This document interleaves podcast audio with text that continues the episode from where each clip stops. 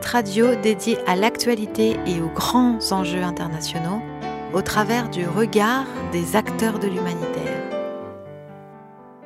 Une émission présentée par Pierre-Alain Gourion.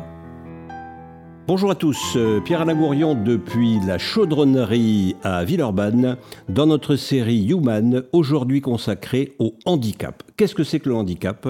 C'est ce que nous allons demander à nos invités. Et puis nous allons faire un tour d'horizon, eh bien ma foi, de, de l'aide aux handicapés. Comment on peut les aider? Comment ils ressentent leur handicap? Qu'est-ce que c'est qu'un handicap? Comment le handicap a évolué dans le temps et dans l'histoire? Bonjour Samy Koresh. Bonjour. Et alors Vous faites quoi dans la vie? Alors moi, je travaille dans la musique, je suis ingénieur son oui. et euh, compositeur de musique. D'accord. Voilà. Et vous êtes sur un fauteuil, c'est pour le plaisir, euh, pour se faire remarquer ou euh C'est juste pour se faire remarquer. Non, j'ai un handicap aussi, oui, oui. maladie musculaire, du coup, qui me contraint à me déplacer en fauteuil roulant. D'accord. C'est une grosse gêne, ça, par rapport à, à, ce travail de compositeur de musique, ou bien vous êtes dans votre studio et finalement... Ah non, franchement, ça, ouais, ça change... Non, c'est pas gênant, parce que je travaille souvent, souvent seul, et bon, après, quand j'ai des réunions avec mes producteur ou réalisateur. Euh, du coup, c'est pas un souci. Au pire, c'est eux qui viennent si euh, chez eux, c'est pas adapté. Vous arrivez à les amener sur votre territoire. Exactement, toute la stratégie est là. Marion Curtillet, bonjour. Bonjour. Merci d'être avec nous. Euh, vous êtes écrivain? Oui, éditrice aussi. Oui. Et vous écrivez quoi? Alors, j'écris donc tout un, toute une partie de, de, collection sur le handicap, et puis ensuite je fais écrire des enfants, des jeunes. Voilà, donc c'est deux activités euh, de ma maison d'édition. Et aujourd'hui, euh, je vais plutôt parler, j'imagine, euh, de ce qui concerne le handicap. Voilà. voilà, parce que votre implication dans le handicap vient de, de, quelle, de quelle origine, de quelle cause? En fait, je suis maman d'une petite qui est née en 2018 et qui est malade et en situation de handicap. Donc, c'est à partir de son cas à elle que nous avons monté cette collection sur le handicap. Voilà. En même temps, on peut s'intéresser au handicap, évidemment, sans avoir d'implication personnelle particulière euh, sur euh, le sujet. Euh, voilà, vous, c'est par l'intermédiaire de, votre enfant. Après, on peut avoir un intérêt, mais les émotions qu'on ressent, c'est un peu comme avoir des enfants ou ne pas avoir d'enfants. Parler de ce que c'est qu'avoir un enfant quand on n'en a pas, c'est quand même compliqué. Hein. Donc le handicap, je dirais, c'est la même chose. On peut s'y intéresser, mais les émotions qu'on vit en tant que parent euh, d'un enfant euh, malade ou en situation de handicap, comme euh, raconter ce que ça doit être d'être sur un fauteuil ou être vraiment sur un fauteuil, c'est deux choses quand même qu'on ne peut pas inventer. Et, oui, je comprends bien que il faut être concerné par quelque chose pour savoir en parler, sinon c'est livresque.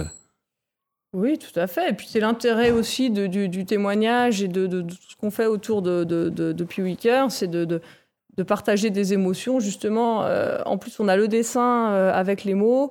Euh, le dessin complète bien les mots, permet de faire passer certaines émotions qu'on n'arriverait pas à exprimer avec des mots. Et les deux, font un effet qui rend accessible ce qui ne l'est pas autrement, on va dire.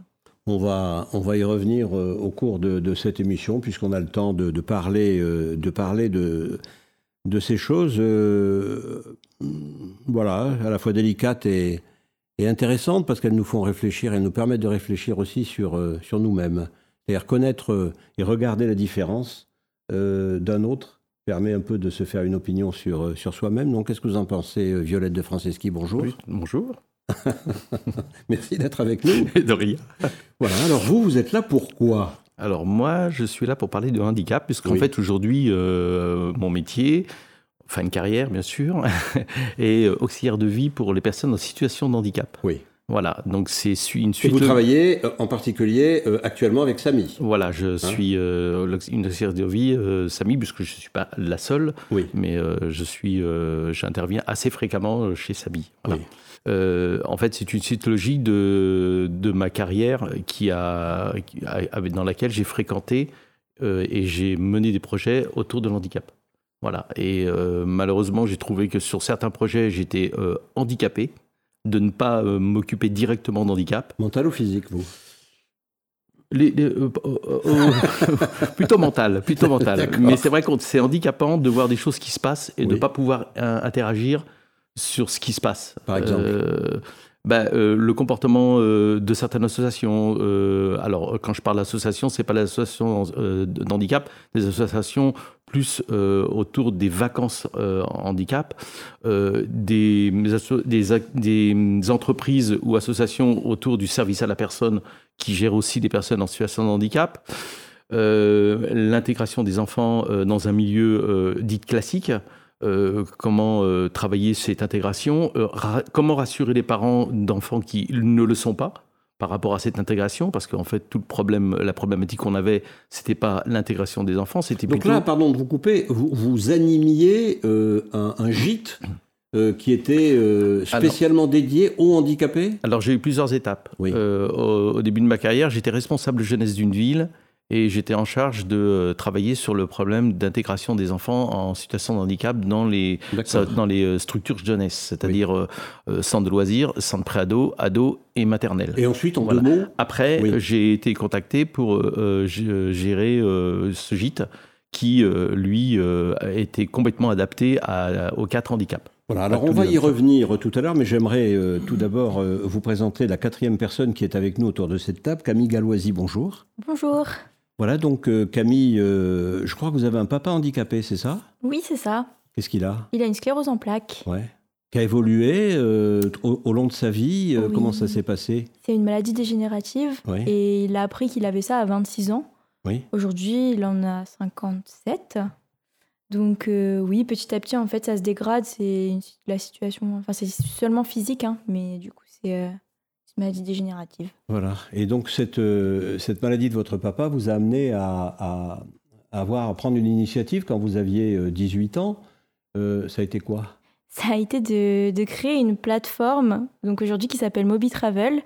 Et c'est une plateforme internet, donc un petit peu comme Airbnb, qui va regrouper des logements adaptés pour les personnes, bah, notamment à mobilité réduite. Mais c'est vrai que ça s'est agrandi ces derniers temps et qu'il y a aussi des logements disponibles donc, euh, pour les personnes malvoyantes, euh, pour les personnes malentendantes et les, et les handicapés mentaux. C'est un site donc qui, qui, va agréger en quelque sorte euh,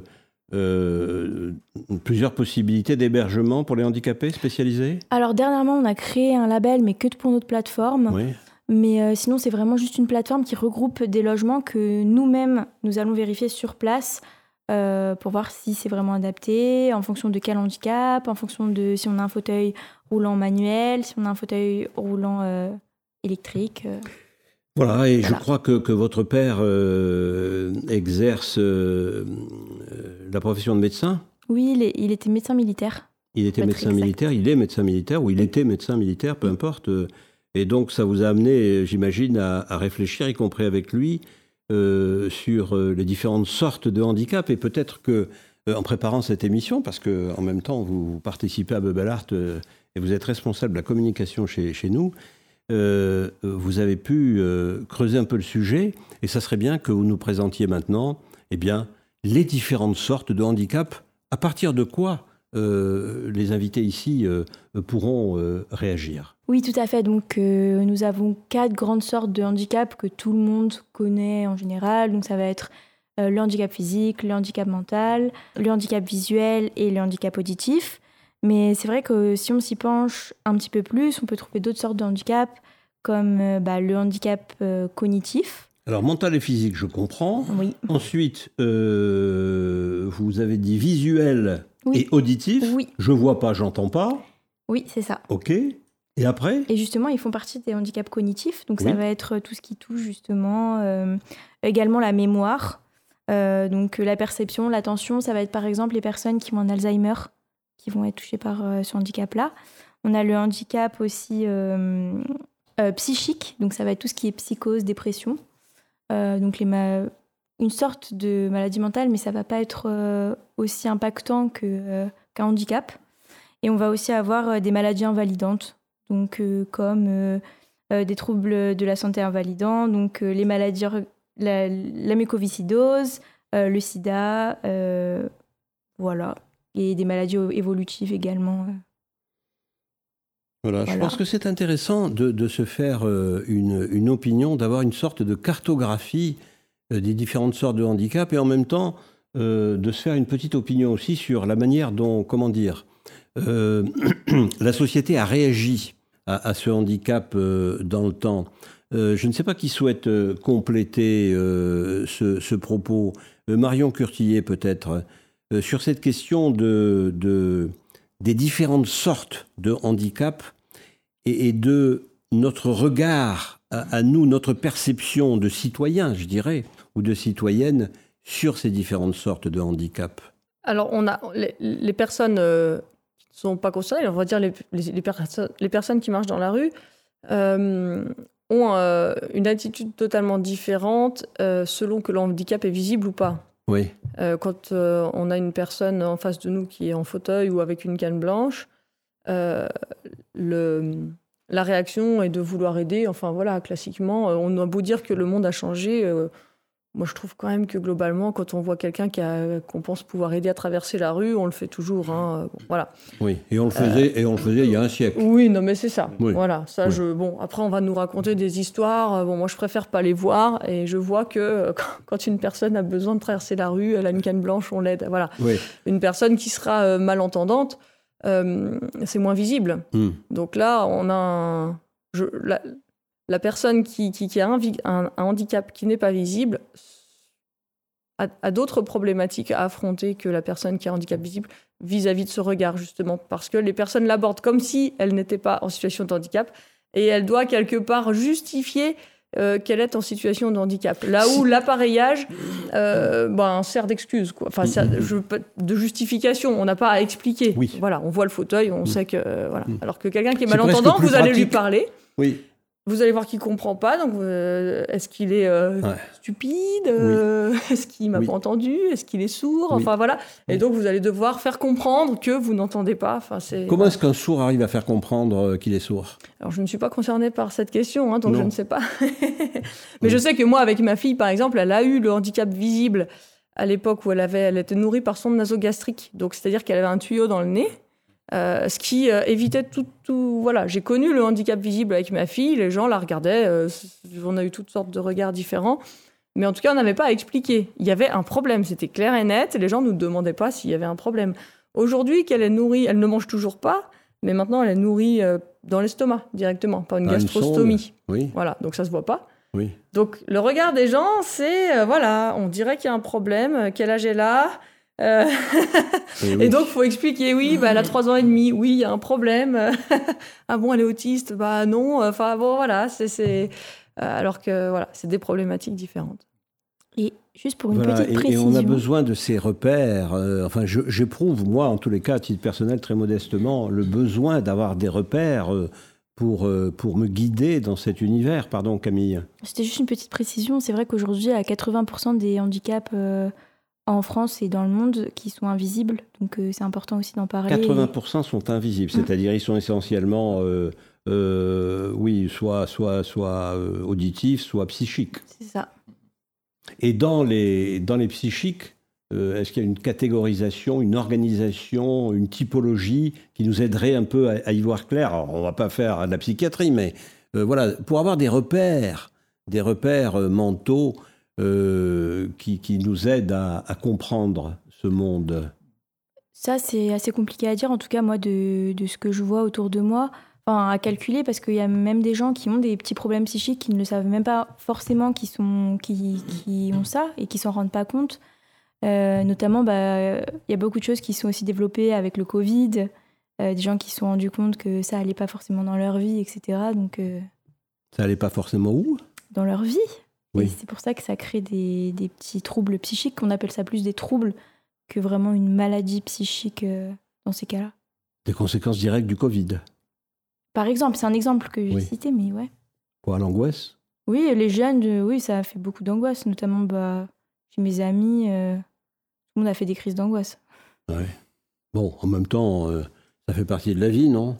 Oui, oui. Eh après, après, bon, il y a quand même des maladies qui sont mentales qui sont quand même comme l'autisme, euh, qui est quand même. Euh, alors c'est pareil, il y a des degrés, hein, il y a des degrés, euh, voilà, de, dans, l'autisme. C'est quand même des, des, maladies qui sont, alors qui sont pas visibles physiquement, mais ça demande un encadrement quand même assez, assez important parce que ça peut mettre en danger l'enfant. Enfin, moi, je parle d'enfant parce que j'ai eu plus, plus souvent affaire à des enfants en situation de handicap au niveau de l'autisme. Et donc, du coup, c'est vraiment quelque chose qui est, qui est important comme, comme maladie mentale. Après, il y a d'autres maladies mentales hein, aussi. Hein. Il y a aussi les trisomiques 21. Alors c'est pareil, les trisomiques 21, il y a des degrés tellement différents dans les trisomiques 21 qu'on ne peut pas les catégoriser. Quand on dit trisomique 21, les gens, ils, ont une façon de catégoriser les, les, trisomiques 21 en une seule catégorie. Mais il y a, il y a des dizaines de, catégories de trisomique 21. Il y a des degrés qui sont euh, moindres et plus importants. Voilà, donc du coup, c'est, euh, je pense que c'est dû à chacun. Hein. La, maladie, euh, la maladie mentale est, une maladie quand même voilà, euh, difficilement euh, gérable, des fois pour l'environnement familial. Ça peut aller du, très simple au, très compliqué. Quoi. Voilà.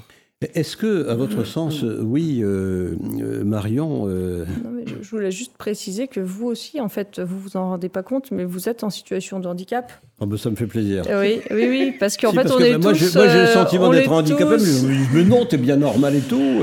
On l'est tous, euh, parce que comme l'a dit euh, tout à l'heure euh, Samy, tout dépend de où on se place. C'est-à-dire que vous mettez Thomas Pesquet pour défendre un, un, citoyen dans un tribunal, il sera handicapé. On met un avocat dans la station spatiale internationale, il sera handicapé. Donc oui, non, mais c'est l'extrême, mais on est tous handicapés pour quelque chose.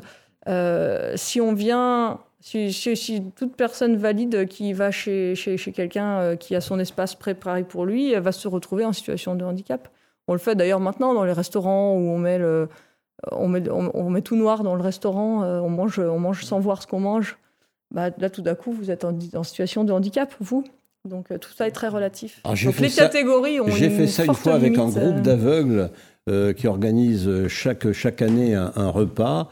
Et, donc, ils vous, ils, vous, ils, vous, voilà, ils vous mettent un bandeau sur les mhm. yeux, vous êtes dans la rue, et puis euh, bah, vous apprenez à faire la queue dans la rue avec un bandeau sur les yeux, et puis vous rentrez dans un restaurant que vous n'avez jamais vu, puis vous ne le verrez jamais, et puis vous avez toujours votre bandeau sur les yeux, puis vous déjeunez. Alors c'est vrai qu'on ne sait pas servir de son couteau et de sa fourchette, etc. etc. Bon, on apprend.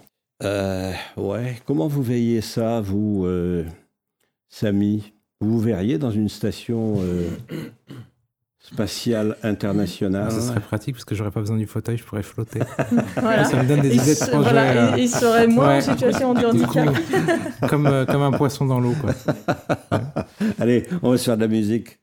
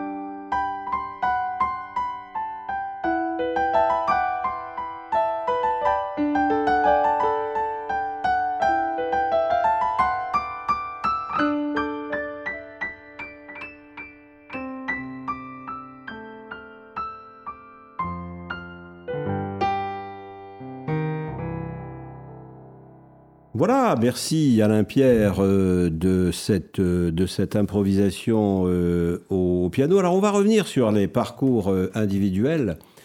Marion Curtillet, vous avez créé un personnage à partir de votre histoire, à partir de l'histoire de votre enfant. On va lui donner un prénom à cet enfant, si vous voulez bien. Bah, l'enfant s'appelle Joséphine. Joséphine. un prénom, oui, tout à fait. Et en fait, on a créé un personnage parce qu'on avait envie de faire beaucoup de choses euh, autour de ce qu'on vivait. le but étant de le généraliser, donc de ne pas rester sur notre cas personnel.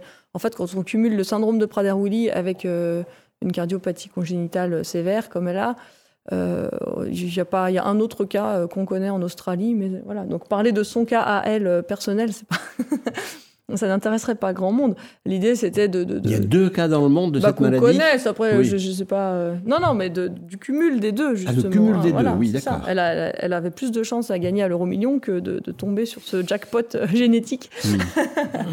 Comment on le euh, prend ça Si vous m'autorisez cette question, quand on est mère, quand on a porté l'enfant et quand on est père? Et quand on est couple? Alors, oh là, bah là, ouais. Donc, euh, ça fait trois entrées. Comment on le prend?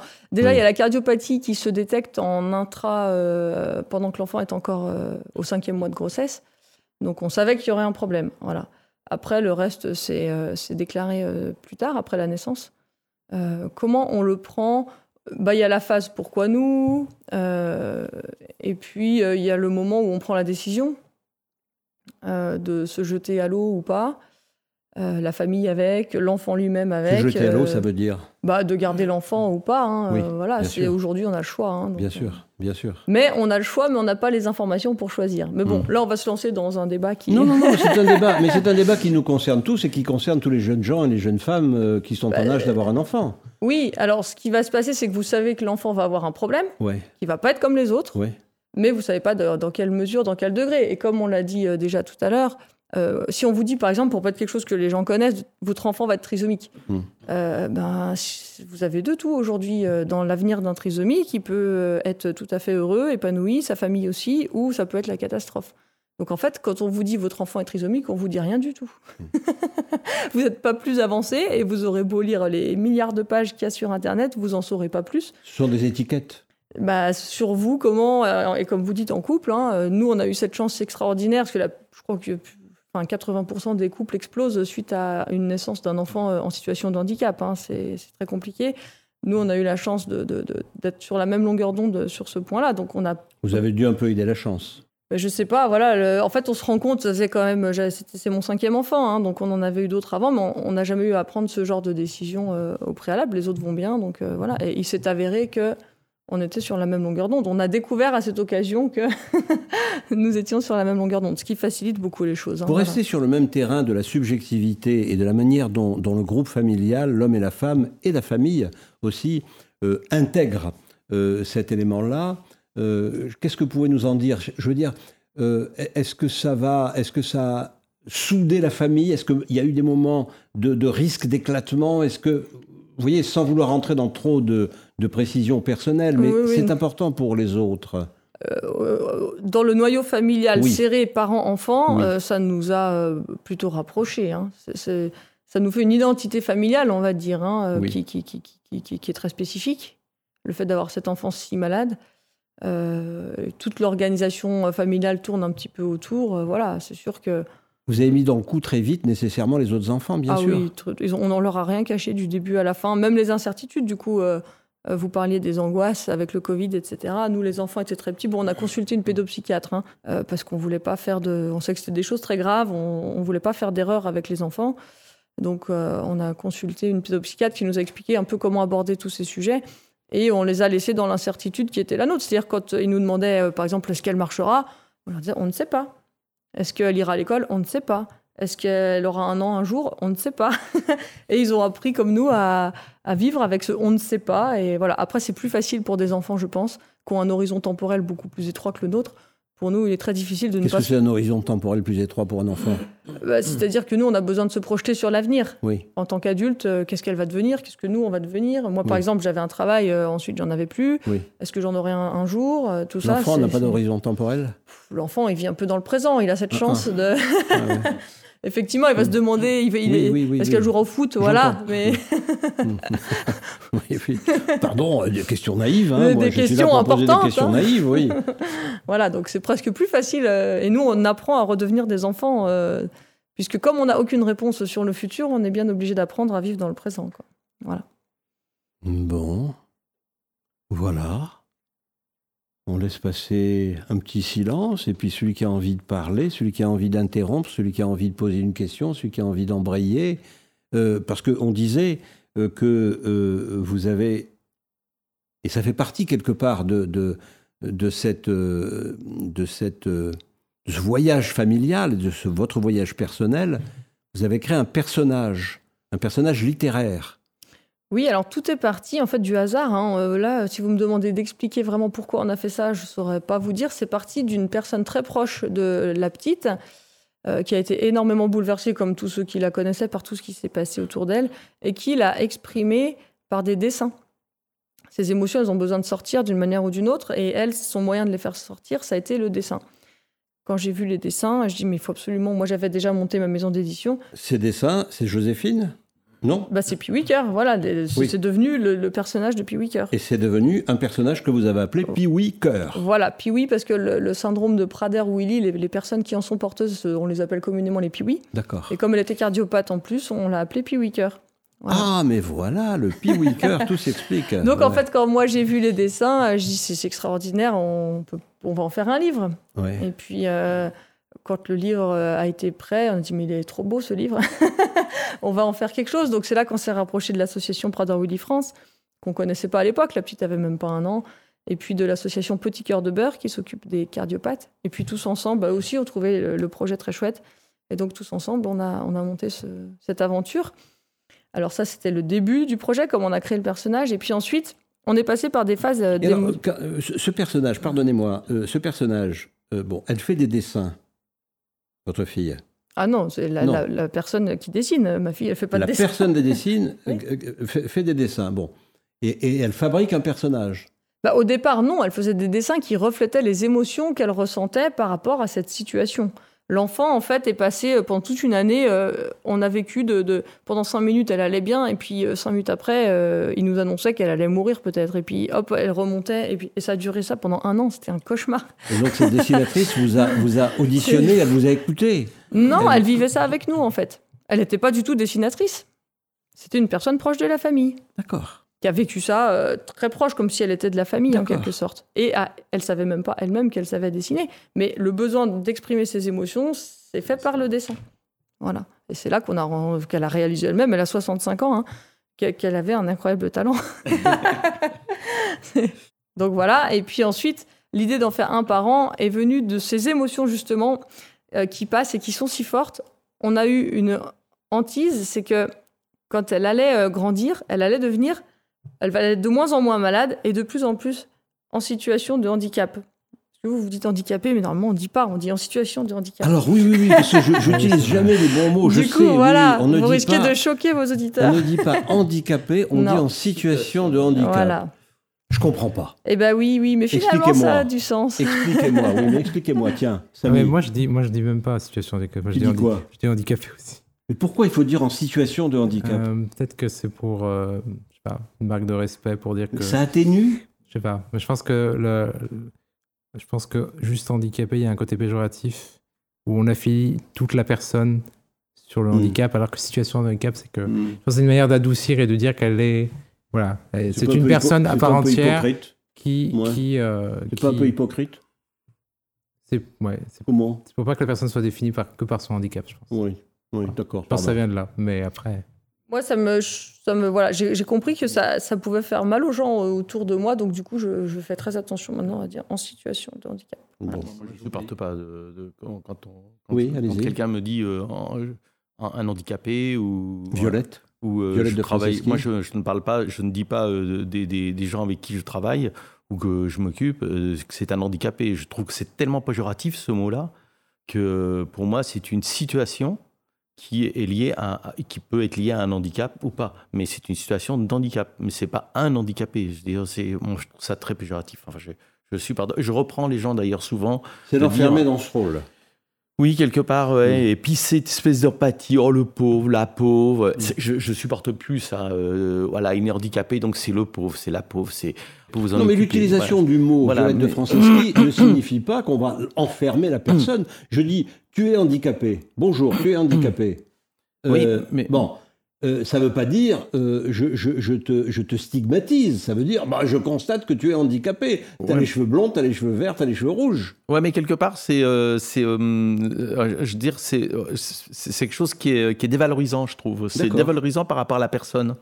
Ça le met tout de suite, ça le met tout de suite en avant les difficultés qu'il peut avoir liées à, sa personnalité, son, son handicap. Moi, je trouve que j'ai du mal avec ça. Non, non, mais je comprends. Il faut, il faut C'est une situation à chaque fois pour moi qui est différente. Euh, c'est-à-dire qu'il faut à la fois être respectueux des autres et en même temps, euh, Samy ne me contredira pas, il faut dire les choses. Oui, c'est ça. Mais après, je, me dis, voilà, s'il y a des gens qui sont offusqués parce qu'on dit handicapés comme ça et que ça les. Et que ça, ça les comment dire, ça leur fait du mal, bah voilà, si on peut tous euh, dire situation de handicap pour que les gens le prennent moins mal, il n'y a pas de souci. Mais après, c'est par rapport euh, au, vécu. Peut-être que ça dépend qui le dit. Peut-être qu'un ami proche qui, dans la discussion, dit euh, Ouais, euh, handicapé comme ça. Moi je, vais, moi, je vais me dire bah, Je sais bien que c'est pas pour me dévaloriser. Mais après, bon, peut-être que dit comme ça, dans un cadre politiquement correct, peut-être que ça se dit pas. Bon, les amis, il y a les mots, il y a les définitions, et il y a la musique avec Alain Pierre.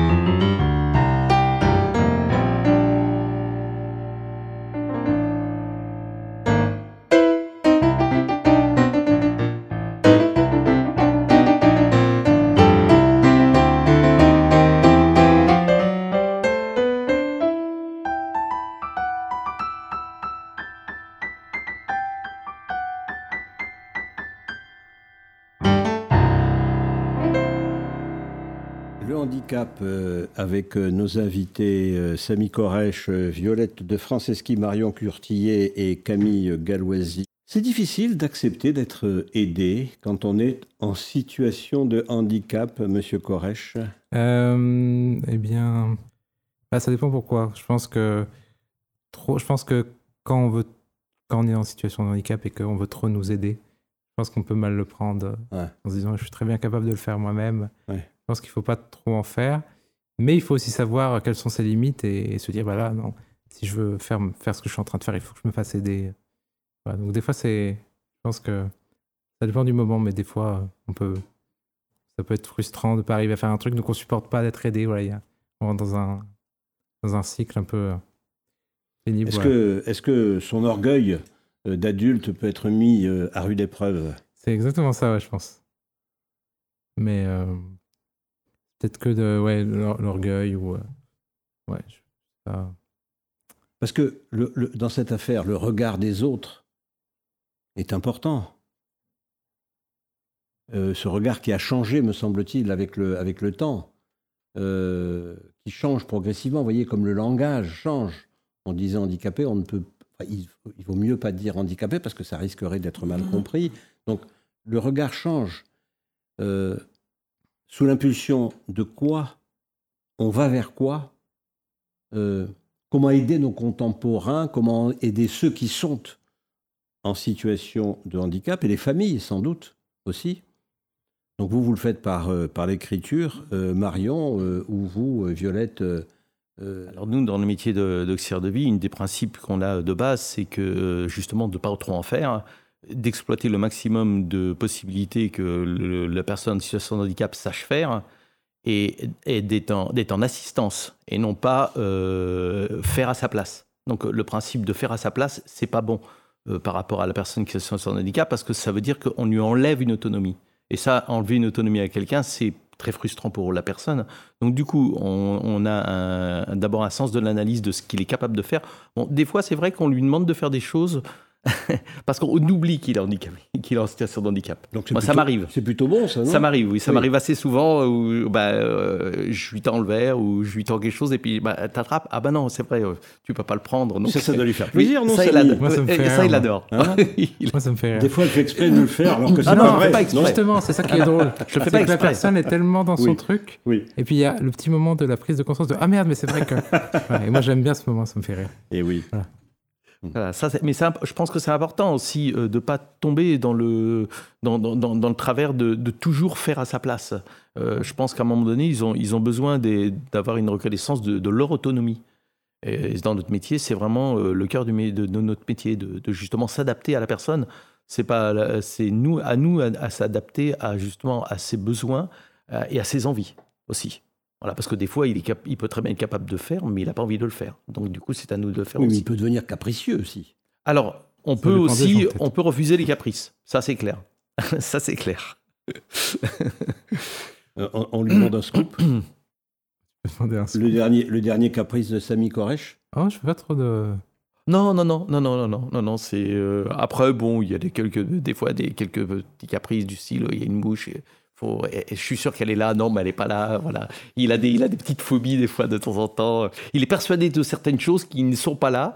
Et donc, du coup, il insiste. Euh, je lui dis, mais arrête, euh, il, y en a pas. il y a des moustiques. Voilà. non, mais c'est. Mais à un moment donné, oui, je, je, je, dis les choses euh, comme je, comme je le sens. Je, je dis les choses vraies, quoi. Je, voilà, j'essaye d'être cash dans, ce que je fais parce que je suis pas là pour euh, je suis pas une babysitter je suis pas là pour euh, j'ai pas un enfant en face de moi de deux ans ou d'un an j'ai un adulte. Donc à un moment donné bah, il faut parler à un adulte. Et on n'est pas là pour euh, enjoliver les choses il faut être cash direct je, trouve que il y a cette subtilité dans le comportement des gens comme vous qui aident des, des handicapés entre le fait d'être cash comme l'exprime Samy, de dire les choses et le fait en même temps d'être délicat, euh, de, de, ne pas heurter par des mots ou par des attitudes qui ne seraient pas pertinentes, qui ne seraient pas justes. Et cet équilibre, euh, bon, on a aussi dans la vie. J'allais dire, euh, Pierre-Alain, que c'est exactement la même chose. Mais je pense que pour toutes les questions que vous auriez à nous poser sur le handicap, on arrivera toujours à la même conclusion, que c'est exactement la même chose pour n'importe qui. Le handicap apporte, euh, c'est comme un microscope sur la vie. Il permet de voir les choses beaucoup plus, en beaucoup plus gros, avec beaucoup plus de détails. Mais ces choses, elles sont présentes en chacun d'entre nous et dans toutes les relations qu'on peut avoir les uns avec les autres. Un microscope. C'est un microscope. Moi, je le vois vraiment comme ça. Ma, ma fille, je considère qu'elle m'ouvre les yeux sur la vie. Elle, elle, grossit des choses. À chaque fois, je me dis, mais en fait, c'est exactement pareil avec mes autres enfants. Sauf que chez elle, c'est tellement gros que, que ça me saute aux yeux, quoi. Et quand je regarde autour de moi, même avec les adultes, en fait, c'est pareil. Euh, elle, nous, elle nous approche de, de l'essentiel, de choses, de choses qui sont vraies pour tous. Du coup, euh, c'est une, c'est presque un bonheur aussi d'être capable comme ça euh, de s'approcher de l'essentiel. Je ne sais pas si euh, dans un rapport alors avec un, non pas un enfant, mais un, ascendant, avec un père, euh, on, fait des, des observations de, même nature, Camille Galloisy De même nature, je sais pas, parce que c'est vrai que moi j'ai toujours vécu avec. En fait, j'ai grandi et mon papa, il était déjà commencé à être malade. Enfin, il a eu une canne, puis après deux, puis après déambulateur, puis après fauteuil. Donc c'est vrai que j'ai tout vu et ça, j'ai jamais été choquée. Parce que quand on vit avec et quand on est petit, on n'a pas ce. Je pensais que c'était normal jusqu'en primaire où j'ai vu qu'il y avait des les parents pouvaient apprendre euh, à faire du vélo à leurs enfants, qu'un parent pouvait venir euh, chercher. Enfin, que j'avais il y avait des papas de mes amis qui venaient chercher euh, leurs enfants, mais sinon j'ai toujours trouvé ça normal. c'est plus maintenant que c'est un petit peu compliqué parce qu'il faut.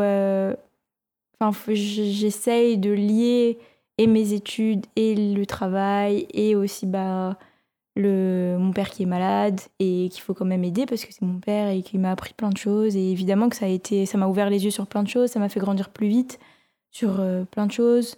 Par contre, euh, oui, faut gérer dans la famille, quoi. C'est assez compliqué. Ma petite sœur, c'est vrai qu'elle a pas souvent aidée parce qu'on essayait de la préserver de, de tout ça. Donc aujourd'hui, elle se retrouve à la maison sans moi. Enfin bref, c'est des. Bien sûr. C'est des, des problèmes. Tout, est, tout est lié à la famille en fait et à comment on fait évoluer cette maladie au sein de la famille et comment c'est c'est du lien, quoi. J'imagine qu'il peut, qu'il peut exister euh, si, si, la famille elle-même, si le, la structure familiale ne parvient pas à trouver son équilibre interne à tel ou tel moment. Euh, j'imagine qu'il y a des structures euh, d'aide, y compris d'aide psychologique, en, termes de, de voilà, de structuration de la famille et de, de, de, de, relations entre les individus, de sorte de thérapie familiale. ça existe, ça, s'agissant du handicap? Enfin, Violette de Franceschi. Il y, a une chose qui est importante aussi par rapport à l'handicap, c'est euh, nous dans notre métier, on a, on a du recul sur ça. C'est euh, l'aspect physique, intime de la personne chez qui on va, on va intervenir. Moi, j'ai eu mon papa aussi qui, qui, a, qui, a, été euh, en, fin de vie, qui était en chaise roulante, et la toilette intime d'une personne proche comme mon père était plus difficile à faire hmm. qu'une personne hmm. chez qui j'interviens. Parce que, euh, voilà, c'est mon, mon papa et voilà, c'était un petit peu plus compliqué. Puis il fallait lui aussi qu'il accepte euh, de se faire. Euh, voilà, donc du coup, ce que j'ai fait, c'est que j'ai pris quelqu'un. Hmm. Parce qu'à un moment donné, ça devait être trop compliqué, il refusait certaines choses. Donc du coup, j'ai pris quelqu'un qui, lui ou elle, était en, dehors de, la famille.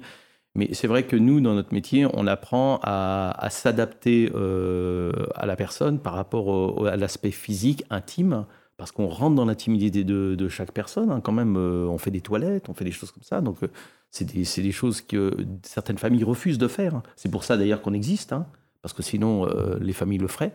Et donc, du coup, c'est vraiment quelque chose de, très spécifique. Il faut prendre en compte tous ces paramètres. Et, et, après, on a, on a ce rapport on va c'est pas intime, mais on a un rapport privilégié avec le, la personne chez qui on intervient parce qu'on connaît l'ensemble de la personne sur tout son, tout son ensemble, c'est-à-dire euh, physique, euh, intime, euh, psychologique. On connaît toutes ces, tous ces paramètres et donc du coup, on peut interagir beaucoup plus facilement. Voilà.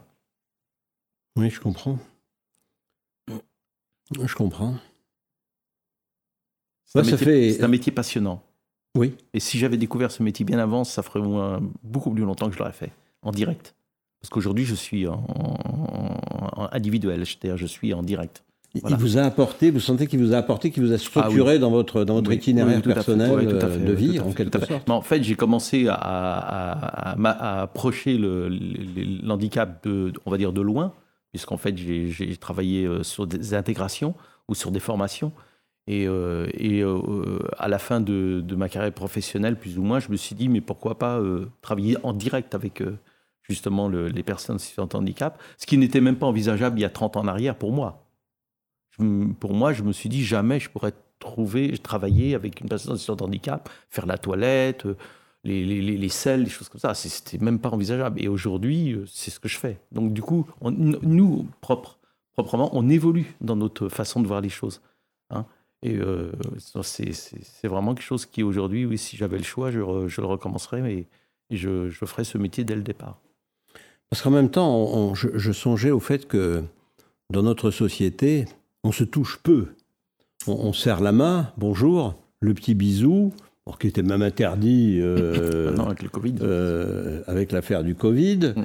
Euh, sinon, c'est quoi? C'est la relation amoureuse où je te casse la gueule, je te mets, ma, je te mets mon poing sur la gueule. Quoi. Voilà, c'est ça, les, les rapports physiques dans cette société, dans cette société occidentale.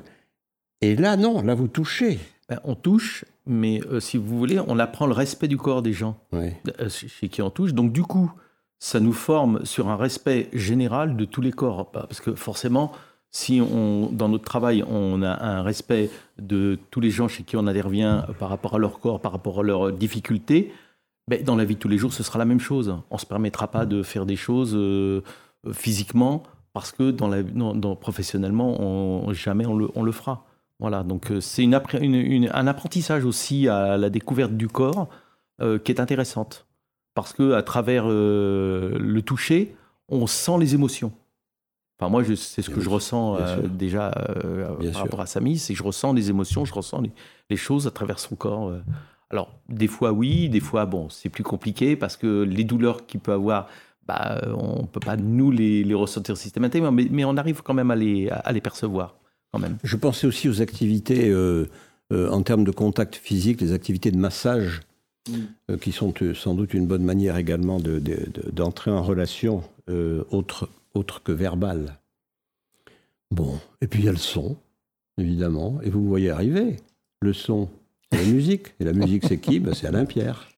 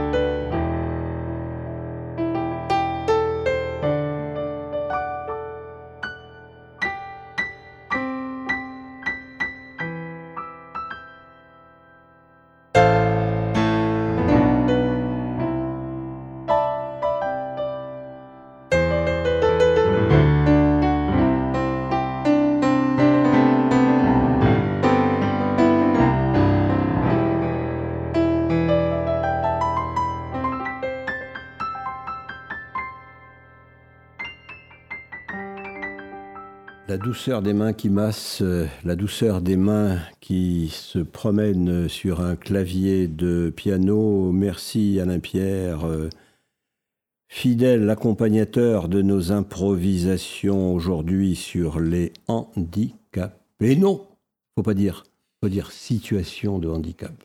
C'est comme ça. Voilà. Alors vous avez un projet, je crois, euh, Marion Curtillet, avec le RIS à Villeurbanne et, c'est un projet qui, euh, qui, fonctionne avec euh, euh, ce même personnage depuis Wicker, n'est-ce pas? En fait, depuis Wicker, voilà, fait du lien, sert d'accroche à différents projets. Ça, ça nous a échappé. Hein. C'est-à-dire, nous, on a créé le personnage et puis ensuite, les, les gens s'en saisissent. En l'occurrence, cette année, c'est la mairie de Villeurbanne qui s'en est saisie. À l'automne, on sera probablement à Besançon. Enfin, voilà, les, personnes qui veulent faire des, traiter le sujet du handicap se saisissent du personnage. Et cette année, donc, on expose les trois épisodes euh, au au Café du RIS. Ça a commencé le 17 mai et ça, se termine le 4 juin. Euh, et puis la ville, l'élu, l'adjointe euh, à l'inclusion et l'adjointe à la petite enfance se sont mises ensemble pour organiser une grande rencontre le 3 juin sur le thème l'inclusion, elle se construit dès le plus jeune âge. Voilà. Donc pour savoir comment on fait, on parle toujours de l'école, mais qu'est-ce qui se passe avant pour ces enfants qui sont en situation de handicap ou malade? L'intégration l'inclusion dans une crèche, l'inclusion, est-ce qu'une assistante maternelle peut les garder, etc. Tout ça, c'est des questions qu'on se pose assez peu parce qu'il y a finalement peu d'enfants qui sont concernés, mais c'est des sujets, euh, on sait que comme de nouveau, comme pour n'importe quel enfant, tout ce qui se passe pas dans les premières années, euh, c'est perdu pour toujours ensuite, quoi. Donc c'est très important. Donc voilà, il y a toujours beaucoup de d'animations, euh, de, de, projets qui se font autour de ce personnage depuis Wicker. Donc on est très heureux de ça, parce qu'en plus ça donne une, bah, de nouveau, ça donne de la gaieté, de la joie autour de sujets qui, au départ, euh, bon, peut paraître un peu plombant, on va dire. voilà, plombant au départ, et, puis voilà, l'intérêt, c'est euh, d'être arrivé à le à l'extérioriser, d'abord à le familia, familialiser, c'est pas un mot euh, qui, est convenable, mais vous, comprenez ce que je veux dire, et ensuite à l'exporter à l'extérieur pour en faire une, une thématique et une thématique qui rapproche. Ah, qui fait énormément de liens. Ah oui, oui, oui. Et vous avez dit au tout début de, l'émission que, vous avez parlé de soi. Oui. l'image que renvoyait le handicap de soi-même. Oui. Et, et, puis Wicker joue ce rôle de nouveau pour tout le monde, en situation de handicap ou pas du tout en situation de handicap. Puis Wicker, nous, c'est un miroir. C'est non seulement un microscope, mais c'est aussi un miroir. voilà, de l'optique, de l'optique pour handicapés, comme il y a du son pour handicapés. Ça existe, ça, le son pour handicapés Je crois pas. la musique, c'est pour tout le monde, non? Oui. oui. Voilà, vous, c'est la musique, je crois, euh, Samy Koresh, qui, qui, a donné un, sens à, à, votre vie. Vous nous en parlez? Euh, Oui, bien sûr. Euh, assez brièvement, parce que j'ai perdu la marche aux alentours de mes 12 ans. J'avais J'aimais quand même particulièrement le sport euh, étant enfant et du coup voilà j'étais assez frustré de ne plus pouvoir continuer ces activités-là. J'ai eu la chance de trouver la musique euh, euh, voilà, où je me suis investi et, je fais des études dedans et maintenant je travaille dedans. Donc ça a été un pont dans ma vie assez, important. Bon. Est-ce qu'on dit qu'on a fait le tour du sujet? Est-ce qu'on dit qu'il reste des millions de choses à évoquer? Est-ce qu'on dit que on a été euh, modeste? Oui, beaucoup. Est-ce qu'on dit qu'il faut être plus ambitieux? Oh là Je crois qu'il y a des thématiques qui sont à aborder et qui sont euh, à mettre, euh, oui, à mettre sur la table par rapport à les situations de handicap. Oui, tout à fait. Donc, entre autres, l'intégration des, jeunes enfants dans des milieux tout à fait classiques. Euh, donc c'est intéressant cette bande dessinée justement. Ce serait bien de la, de la faire circuler euh, aussi bien dans des milieux classiques, on va dire, euh, voilà, donc dans les bibliothèques ou dans des, dans des crèches, voilà, pour, pour l'intégrer. Ce serait intéressant. Ce serait intéressant, mais c'est vrai qu'il y, y, y a, plein de choses à voilà. Donc dans le loisir aussi, dans le loisir parce que situation de handicap ne veut pas dire rester chez soi. Hein. Il y a du loisir aussi, on peut avoir du loisir. Oui, puis euh, c'est totalement différent, mais il y a aussi le sujet de l'emploi pour les personnes en situation de handicap. Euh, là, on en a parlé il n'y a pas longtemps avec la déconjugalisation justement bah, de l'allocation aux personnes euh, en situation de handicap. La déconjuga... La Oui, en gros, ça consiste à séparer, par exemple, quand on a un conjoint et qu'on est en situation de handicap, toutes les allocations que reçoivent cette personne sont basées sur le revenu du conjoint. Et c'est vraiment, enfin, c'est quelque chose que moi, en tout cas, je trouve pas normal. Mm, mm. Parce que c'est vraiment une forme de dépendance. Ça donne vraiment une forme de dépendance à la personne qui est mariée avec l'autre mm-hmm. personne. Mm-hmm. Et de pas pouvoir se débrouiller par soi-même, de pas pouvoir acheter une voiture adaptée soi-même. Et euh, oui, c'est quelque chose que je trouve pas normal. Et, et ça fait aussi partie du, du sujet. C'est pour ça que, que j'en parle à la fin. Mais mais il y a plein de, plein de sujets oui, dans le handicap euh, qui sont importants. Des projets d'écriture, Marion Curtillet ah oui, plein. Plein, plein. Déjà, on fera un Pee Weeker par an. Au début, on avait dit pendant 10 ans, puis en fait, là, on est tellement porté qu'on va sans doute aller plus loin. Ce serait quoi? Ah mais chaque année, on, chaque année, on parle de ce qui s'est passé l'année d'avant. Donc on aborde un angle différent. Euh, voilà, la première année c'était l'hôpital, la deuxième année c'était l'éveil à tout ce qui se passait autour d'elle, euh, la troisième année c'est la marche. Chaque année, on, aborde un, sujet qui est, qui est notre regard en fait. Hein, voilà. Donc ça, ça va continuer euh, avec tous les projets qui vont autour. Et puis, euh, et puis c'est aussi grâce à que, euh, que tout le reste s'est enclenché autour des jeunes qui écrivent, etc. Donc oui, oui, ça écrit dur, dur chez nous là. Merci pour ces, voilà, ces, ces ponts qu'on jette, sonores, visuels, imaginatifs. et pour les ponts sonores, on va conclure avec, avec Alain Pierre. Merci à toutes et, à vous. Euh, Samy Koresh d'avoir accepté notre, notre invitation. À bientôt pour un autre euh, Human. Salut.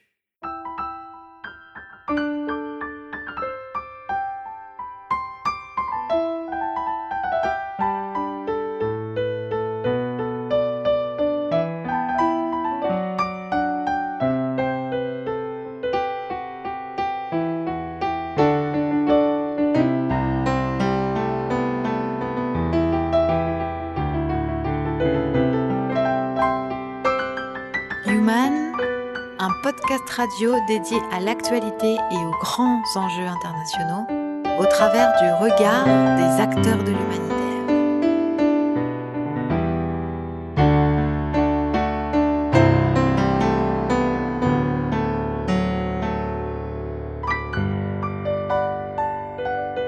Une émission présentée par Pierre-Alain Gourion.